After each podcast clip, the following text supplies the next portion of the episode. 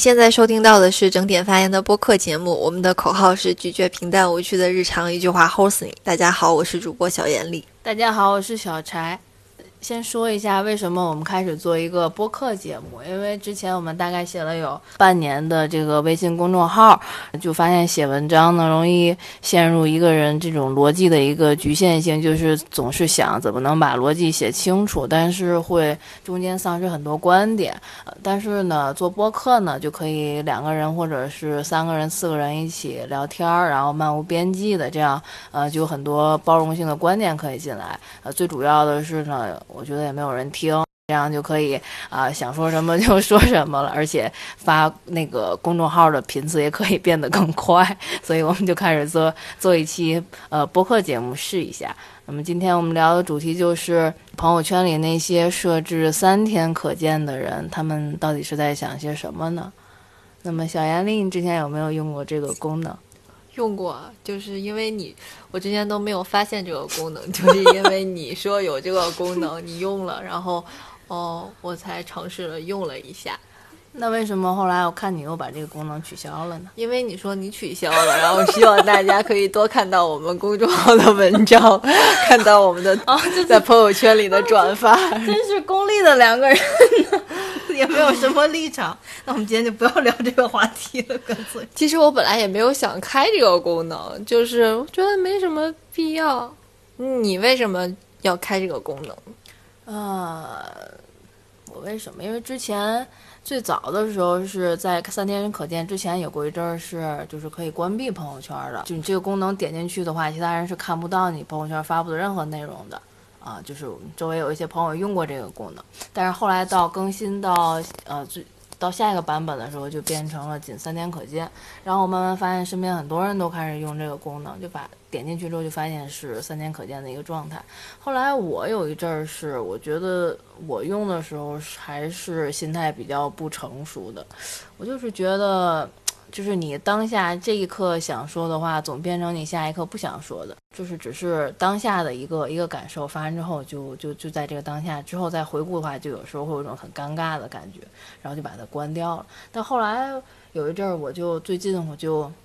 尝试让自己更成长一点，然后我就在微信里，首先是把这个功能给打开了，其次是把一些我之前屏蔽掉的人又把它调出来了。我觉得我就要培养自己能接受自己不喜欢的人也存在的这样的一种状态，更包容一点。我就尝试了一段时间，就发现我还是没有办法容忍这些人，我又把这些人又放回去了。但是呢，朋友圈我还是给他就是打开的一个状态。那你这样说了两个问题吧？为什么会有你前一秒、前一次发的这个东西以后会不想看到？那你为什么不直接删掉呢？为什么为什么要选选择一个不对别人可见的方式？但其实你自己还是看得到。然后，嗯，屏蔽人这个可以理解。那为什么？对，就是先回答我第一个问题吧。什么问题？就是为什么会这个东西？你不是说吗？你就是想有那种月后积分的感觉。为什么要用这个屏蔽，然后三天可见的方式？但其实你这个东西还是有存档的。你自己如果看你的朋友圈，你曾经还是发过这些这些话。哦，你为什么不直接删？我突然删掉呢？删掉很麻烦，因为它的那个分档是第一个是写三天可见，之后是三个月可见，呃，半年可见。嗯。然后是就是都可见，嗯，然后你这样删的话，你要是设置，假如说是半年哈，那你要是尴尬，那可太多了，你得从从从老母前面就开始掉，包括你一些没有修过的自拍照啊，包括你一些那个你觉得比较幼稚的观点啊，可能都会删掉。但是你设置完这个三天可见，我想到当初我觉得最主要一个原因是因为嗯，我常常有一种感觉，就是我特别。没有办法在其他人关注的一种情况下做事一种事情，让我就觉得特别有压力。比如说写公众号，如果我想到啊会有很多人看这个怎么办，我就会想这个东西到底应该怎么写，就会特别有压力。然后包括发朋友圈，因为朋友圈开始的时候可能就是朋友，很单纯，到后面你会有你会有朋你的亲戚、你的父母、你的客户、你的领导、你的同事。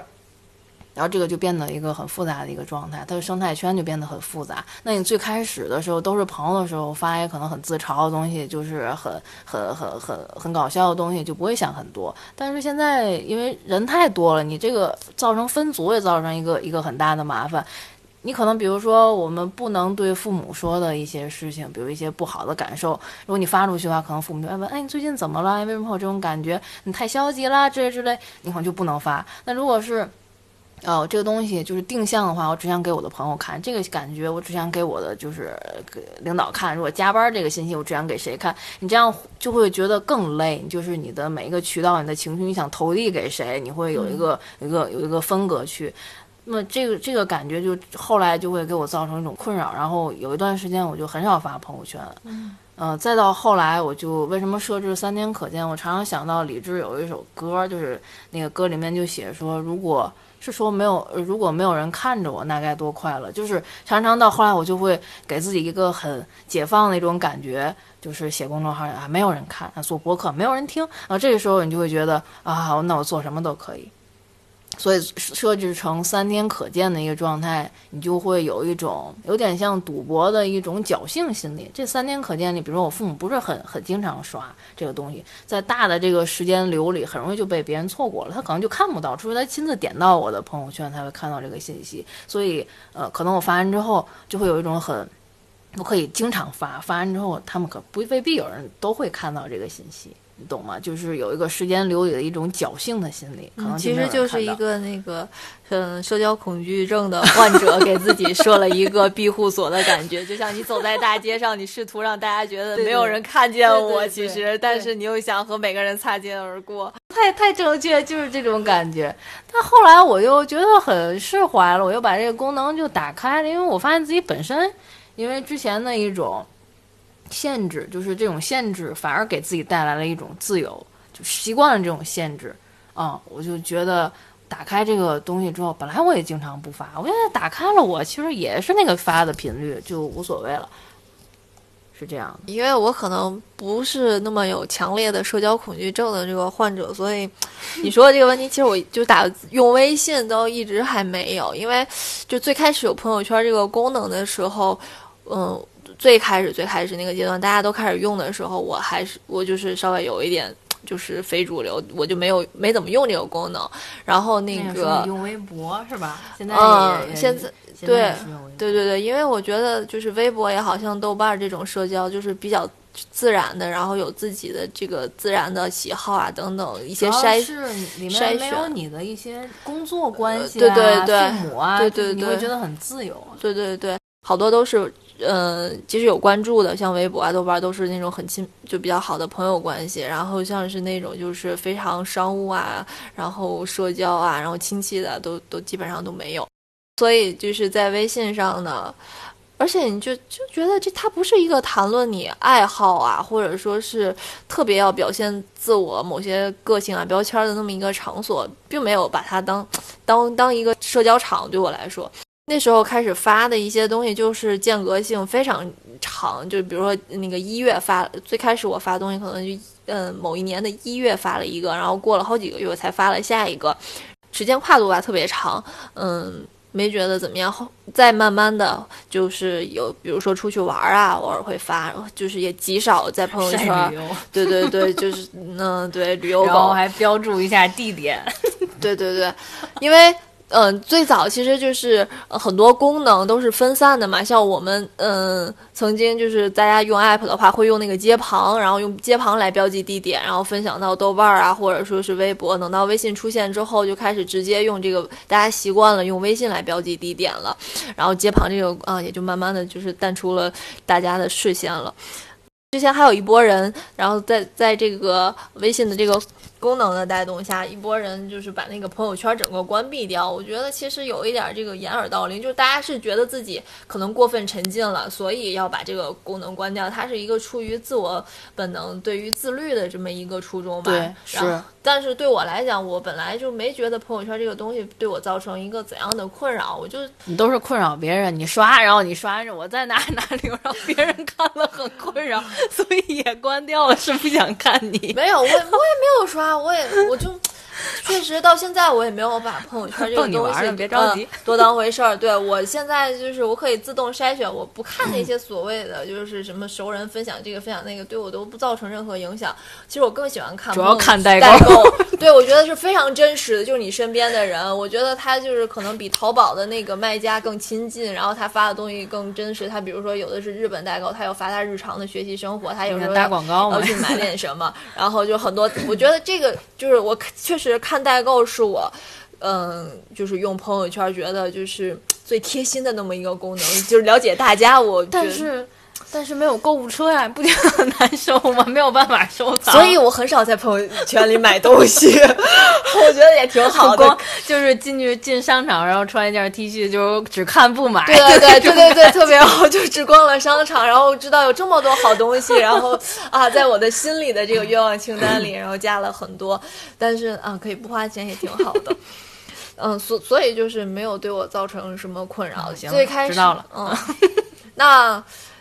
嗯，那我们继续深入的，呃，因为就是在做这期话题之前，我也问了一个就是在腾讯工作的一个朋友，我就说，哎，忽然想，我就从产品设计的角度，他们当时这个。这个团队是怎么想的？然后做了这个功能的。后来觉得为什么是三天、半年，还有全部是吧？我我之前想过 想过一个很烂的梗，为什么是三天可见？为什么？士别三日，当刮目相看呢？为什么不是一日可见？一日不见，如隔三秋，所以就是三天。我就想了一个很烂的梗了，帮他圆这个事情。嗯，所以他可能也是，就是他做这种选择，也是因为用户习惯的一个一个反应。因为之前他。呃，可以最早是你自己自律，你把这个功能取消，你自己没有那个红点儿，没有朋友圈，但是别人可以看，你也可以就是去主动的选你呃特别关注的朋友，点进去看他的主页，是这样可以。到后来是你也可以关掉它，就是一点儿也看不到，你自己也没有，别人点进去也看不到。但是如果都是长期就是允许这样的话，就是很可能呃有大部分的用户可以去选择去这样做，就有点像现在大家也不用 QQ 空间了，然后博客也不做了，然后把它整个关闭掉，而且会有一种很酷的感觉，不觉得吗？就是我突然之间就是不用这个功能了，就显得呃有一点遗世独立的这种感觉。但是越来越多的用户去不用朋友圈的话，绝对是违背腾讯一开始做微信的一个初衷的。呃，包括就像他以前的那个经验，就是我们也在网上查了一下，最早做呃 QQ 的时候，有了 QQ 隐身，然后越来越多的人在 QQ 选择隐身，然后那个大部分人一登录发现。全是一片死灰的头像，都是灰的，大家都隐身。之后，腾讯又出了一版，是把那个隐身这个功能取消了，你就只能选择在线。然后被好多用户骂，那版功能很快，那一版就很快就过掉，然后那个呃隐身又又恢又恢复了。所以就是看一个经验的话，用户的一个选择还是去指导腾讯去做产品设计的一个一个初衷。但是最主要的，其实朋友圈其实最根本的还是一个。要去强调去分享嘛，如果你把这个东西关掉了的话，还是违背它最早的一个一个产品的理念了。那你觉得它产品理念是是什么呢？产品的理念，嗯，最早的话，它就是想取代微博嘛，去做更亲近的一个熟人之间的一个分享。其实我觉得就是刚才忽然想到，就是。其实大家用朋 就是用朋友圈的那个细微的感受，就是用朋友圈和用微博之间的一个细微的感受差别是，我不知道是不是大家都这样，我就有那个感觉。嗯，我觉得用朋友圈其实是做给自己看的，然后用就是现在确实就是就是客观的说，微博的微博的整个这个就是它的市场，它的能量场确实其实比那个微信朋友圈要大。然后我觉得。就包括我们为什么会关掉？你不会说要关掉微博对谁谁可见？这个微博都没有是没有这个功能的。因为你觉得微博根本没有人会关注你，因为很多大 V 啊。不不，我觉得微博是大家是就是是在一个更大的一个场所，那个是一个大环境里社交，但是那个微信是一个更小的环境，它甚至很多都是你就是日常面对面能见到的人，所以你分就是这个是咱在咱们做广告和做市场营销的时候都会有有有这个分析，就是为什么会转发，然后或者说是为什么会评论、分享、点赞，都是因为你是想为自己贴标签。我分享了这篇文章，以展示我的这个呃自己的个性或者说是呃水平。其实是这么样一个东西，所以你如果你想关掉，或者说是对谁谁谁可呃可见，或者说是嗯给谁谁看嗯几天，或者哪些内容哪些内容又不给他看，其实你是为了塑造一个自己的形象。他是朋友微信朋友圈，特别是一个对挺像一个塑造自己形象的这么一个场域。对啊，就是现在就变成了你发的信息就是你。然后就是现在大家越来越说什么你买的品牌就是你，然后你什么什么你住的房子就是你，这不就是地产里面都都都说了嘛？你你的房子既是你的生活什么，其实你发的朋友圈就是你。现在基本就是这样的一个状态，可能很多人了解一个人就是加了你的朋友圈，然后加了你的微信，然后看你朋友圈，可能发过一些什么，对你这个人形成一个大概的印象。他喜欢看这一类的书，或者他喜欢拍哪一类的照片，就对他形成一个这是一个什么样的一个一个人，就是一个初步的一个一个印象，就是你的一张名片了，差不多。嗯，所以他也同时会对很多人造成一些困扰，像比如说是有这个社交恐惧的人。哦，其实我没有用这个功能，很大的出 出发点是因为我觉得，嗯，每个人在别人的生活里其实并没有那么重要，就没有人会翻你之前的朋友圈，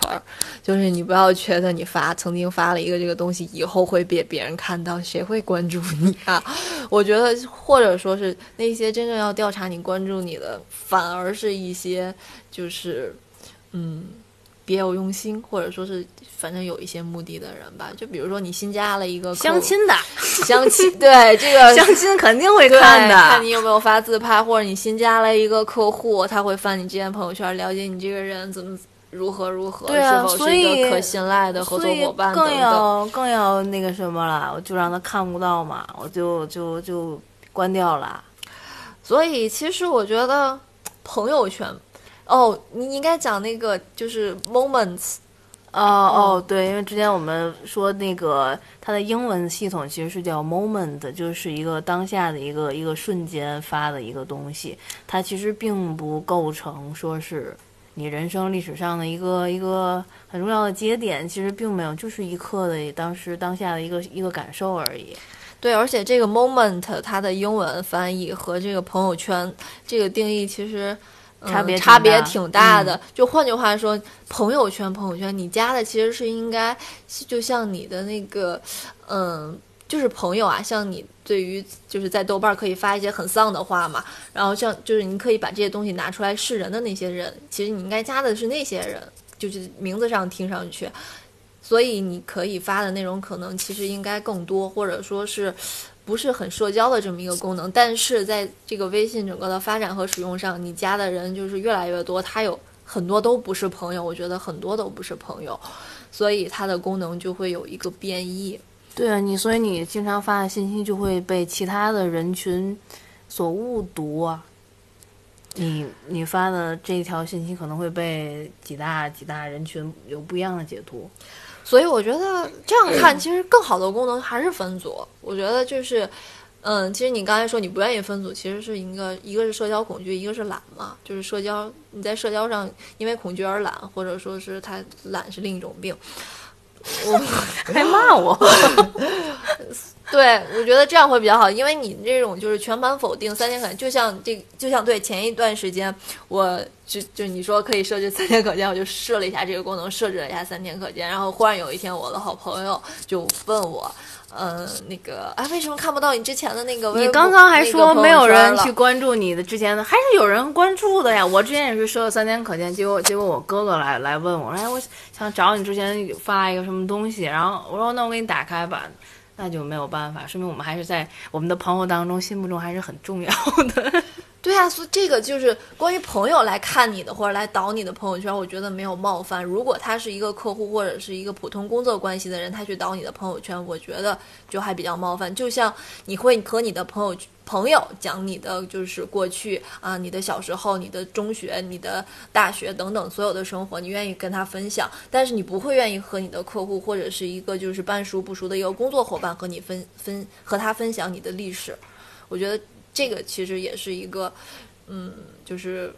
就是一个点吧。